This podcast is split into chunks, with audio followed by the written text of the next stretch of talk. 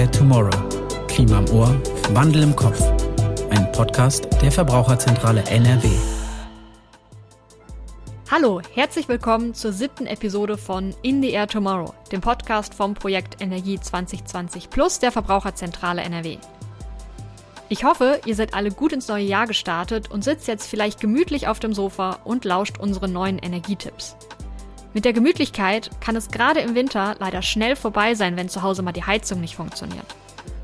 Damit euch das in eurem Eigenheim nicht mal irgendwann selbst passiert, solltet ihr euch rechtzeitig vielleicht sogar schon beim Kauf eures Hauses Gedanken über die Modernisierung eurer Heizung machen. So sorgt ihr nicht nur für Gemütlichkeit, sondern tut auch was fürs Klima. Denn Heizen ist in Deutschland noch immer teuer und oft klimaschädlich, wie Isabel recherchiert hat. Zählerstand. Heute ist unser Zählerstand eine wirklich erschreckend hohe Zahl. Es geht diesmal um fossile Energieträger, also um Erdöl, Erdgas und Kohle. Diese Energieträger schaden dem Klima, indem sie bei ihrer Verbrennung tonnenweise CO2 in unsere Atmosphäre abgeben. Und auch die Förderung landet immer wieder in den Schlagzeilen. Für unterirdische Kohlevorkommen beispielsweise sollen ganze Städte umgesiedelt oder Wälder gerodet werden. Kommt es zu Havarien von großen Öltankern oder gehen Pipelines kaputt, verenden oft tausende Tiere und Mikroorganismen in unserer Umwelt. Oft werden fossile Energieträger nicht nur zum Heizen, sondern zur Herstellung von Strom gebraucht. Aber obwohl die klimaschädlichen Auswirkungen inzwischen schon lange bekannt sind, wurden in NRW im Jahr 2019 noch immer 26,4 Prozent aller Wohngebäude zentral mit Heizöl beheizt und sogar 46,2 Prozent mit Erdgas. In absoluten Zahlen sind das dann allein in NRW über drei Millionen Wohngebäude, die mit fossilen Brennstoffen beheizt wurden. Eine Elektrowärmepumpe ist nur in 2,1 Prozent der Wohngebäude in Betrieb gewesen. So viel zum Zählerstand.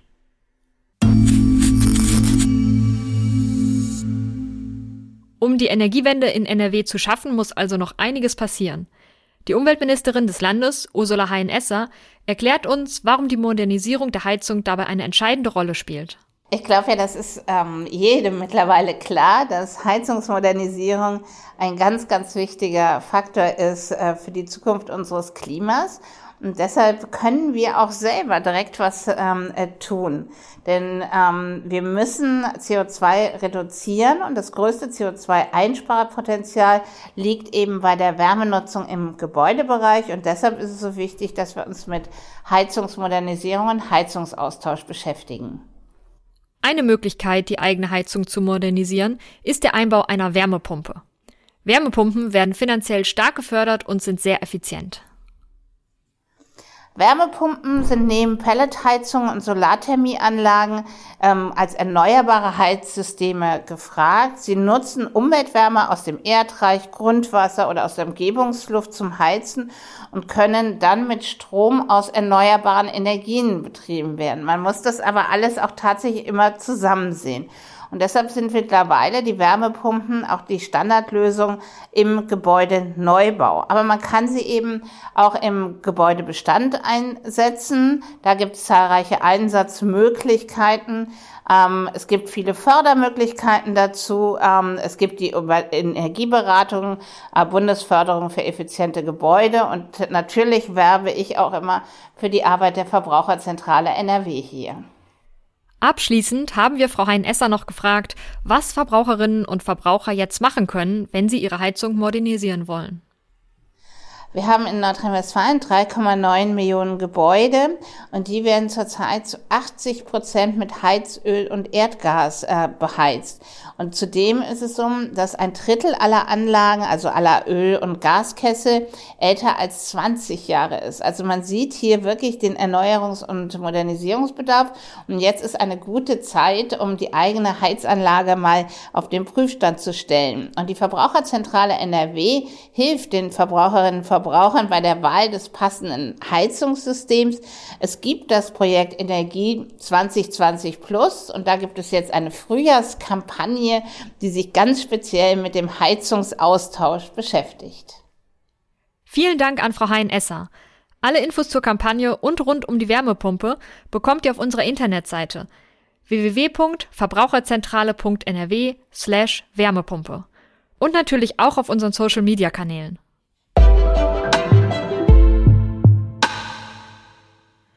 Für unser Interview habe ich heute Ramona Mittag eingeladen, unsere Referentin zum Thema Heizung bei der Verbraucherzentrale NRW. Hallo Ramona. Hallo Marie. Isabel meinte ja am Anfang, dass es wichtig ist, sich frühzeitig um eine neue Heizung zu kümmern. Wie früh sollte das denn sein? Ja, das ist richtig. Mit der neuen Heizung sollte man sich nicht zu spät beschäftigen. Denn ist die alte Heizung erstmal kaputt, muss man sich schnell um einen Ersatz kümmern und hat keine Zeit, sich gut beraten zu lassen, was für einen das Richtige ist. Ein guter Zeitpunkt für die neue Heizung ist, wenn die alte ungefähr 15 Jahre alt ist oder in letzter Zeit häufig ausgefallen ist oder euch Probleme gemacht hat. Welche Heizung würdest du denn dann empfehlen? Das lässt sich leider nicht ganz so pauschal einfach so sagen. Aber wenn es sich irgendwie umsetzen lässt, sollte man für die Wärmeversorgung in jedem Fall auf die Wärmepumpe setzen. Warum ist gerade die Wärmepumpe so zukunftstauglich? Unter den richtigen Bedingungen ist die Wärmepumpe eine zukunftsorientierte Technik, die sich sehr effizient betreiben lässt. Ich bekomme mit einem Teil Strom und Umweltwärme ein Vielfaches an Wärme. Das klingt gut. Und für wen eignet sich eine Wärmepumpe? Die Wärmepumpe eignet sich für sehr viele Ein- und Zweifamilienhäuser. Insbesondere, wenn der Wärmebedarf der Häuser schon sehr niedrig ist oder eine Fußbodenheizung verbaut ist. Aber auch Häuser, die auf den ersten Blick nicht so wärmepumpentauglich sind, kann man mit gezielter Sanierung fit dafür machen. Wenn du sagst gezielte Sanierung, sind ja bestimmt einige Umbaumaßnahmen nötig. Hast du da ein Beispiel, was da alles umgebaut werden muss? Na klar, das kann losgehen beim Austausch einzelner Heizkörper. Wenn wir kleine alte Heizkörper gegen größere austauschen, vergrößern wir die Heizfläche, das senkt die Vorlauftemperatur und macht dein Haus wärmepumpenfit aber auch der Austausch alter Fenster gegen neue oder die Dämmung von Dach- und Außenwänden kann sehr viel bewirken. Das ist doch bestimmt teuer, oder? Ja, auf den ersten Blick scheint das erstmal teuer. Aber zum einen bekommen Hausbesitzerinnen gerade üppige Fördergelder für solche Maßnahmen und zum anderen spart ein gut saniertes Haus bei den Heizkosten. Ich habe jetzt kein Haus, sondern wohne wie viele andere zur Miete in einem großen Mehrfamilienhaus. Welche Möglichkeiten habe ich denn, mein Heizen zu verbessern? Auch als Mieterin kannst du im wahrsten Sinne des Wortes an den Heizkosten drehen. Zum einen solltest du darauf achten, dass deine Heizkörper immer schön sauber sind und nicht durch ein Sofa zugestellt oder mit einem Vorhang verhangen sind, denn dann staut sich die Hitze. Zum anderen solltest du darauf achten, dass wenn du lüftest, die Fenster ganz öffnest und das Thermostat runterdrehst und erst am Ende vom Lüften wieder aufdrehst. So lüftest du nicht durchs offene Fenster raus. Dann kannst du noch die Thermostate gegen programmierbare Thermostate tauschen, dann musst du gar nicht mehr selber rauf und runter drehen. Das spart nicht nur Heizkosten, sondern erhöht auch noch den Komfort. Das sind ja super Tipps, die ja auch für alle gelten, Hausbesitzerinnen, Hausbesitzer und Mieterinnen und Mieter. Vielen Dank, dass du heute hier warst. Sehr gern. Unter die Lupe genommen.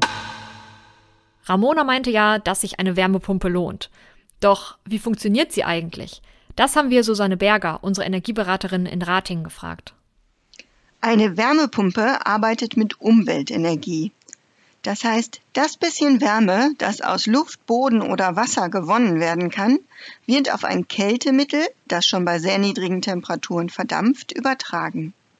Über einen elektrischen Kompressor wird das Kältemittel dann verdichtet, wodurch die Temperatur stark genug ansteigt, um über den Wärmetauscher das Wasser für die Heizung zu erwärmen. Durch ein Entspannungsventil sinkt der Druck auf das Kältemittel wieder und es erreicht seine ursprüngliche Temperatur. Dann kann der Kreislauf erneut beginnen. Wir haben Susanne auch gefragt, wo man eine Wärmepumpe am besten aufstellt. Um möglichst wenig Wärmeverluste zu haben, sollte man eine Wärmepumpe möglichst gebäudenah aufstellen. Da sie Geräusche macht, ist ein Standort vor dem Haus in Richtung Straße meistens sinnvoll.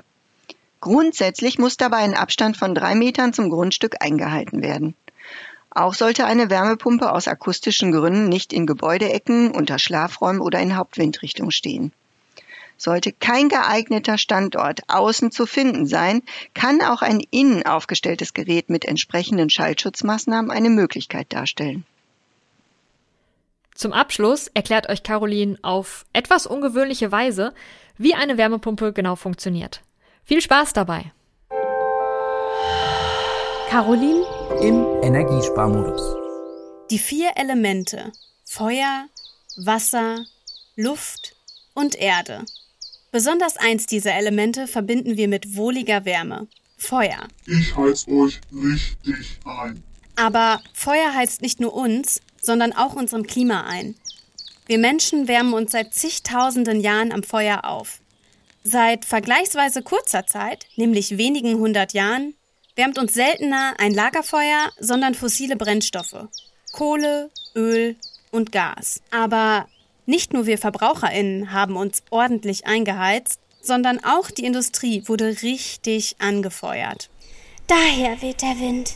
Ich als luftige Atmosphäre habe jetzt konstant Hitzewellen. Da sagst du was. Ich koche quasi. Aber Wasser ist keine Suppe. Ich bin keine Suppe. Leute, kommt doch mal wieder runter. Ich als Erde bleib auf dem Boden und schau in die Zukunft. Jetzt sind wir dran. Genau, denn mit der Energiewende sagen wir der Klimakrise den Kampf an. Ein wichtiger Baustein dafür ist die Wärmepumpe. An der Technik der Wärmepumpen wurde schon seit fast 200 Jahren gearbeitet. Aber finanziell konkurrenzfähig wurde die Technik erst mit den Fußbodenheizungen in den 60er Jahren, weil sie mit niedrigeren Temperaturen gut heizen können. Daher kennen wir die Technik bisher weniger als Heizung, sondern viel eher vom Kühlschrank, wo die Wärmepumpe quasi konkurrenzlos ist. Die Wärme zieht eine Wärmepumpenheizung aus der Umgebung. Luft, Wasser oder Erde. Diesen Elementen wurde zwar durch die globale Erwärmung ordentlich eingeheizt, aber auf den ersten Blick wirken die Temperaturen von Luft, Grundwasser oder Erde besonders im Winter vielleicht nicht unbedingt herzerwärmend. Entschuldigung, was soll das denn? Na, sie meint, dass wir die Wärmeenergie in uns erst noch im Heizkreislauf verdichten müssen. Wenn mein Erdreich sieben Grad kalt bzw warm ist, kann diese Wärmeenergie auf 45 Grad verdichtet werden. Klingt ja fast wie Zauberei. Ach so, ja. Und mein Grundwasser ist ja auch im Winter selten kälter als 10 Grad.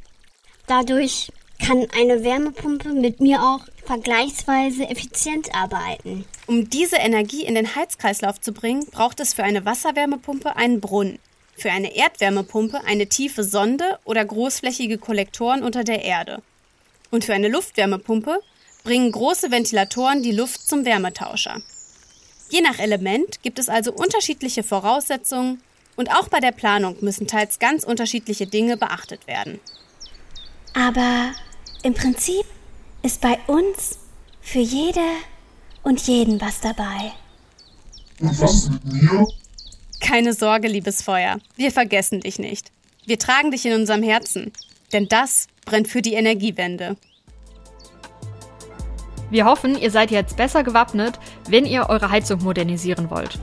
Unsere Heizkampagne versorgt euch ab Februar mit noch mehr Infos zur Wärmepumpe. Die Veranstaltung dazu findet ihr auf unserer Webseite energie2020plus.nrw und auch bei Facebook und Instagram. Nächstes Mal dreht sich bei uns alles um das Thema Strom. Bis dahin, ciao. In the Air Tomorrow. Ein Podcast der Verbraucherzentrale NRW.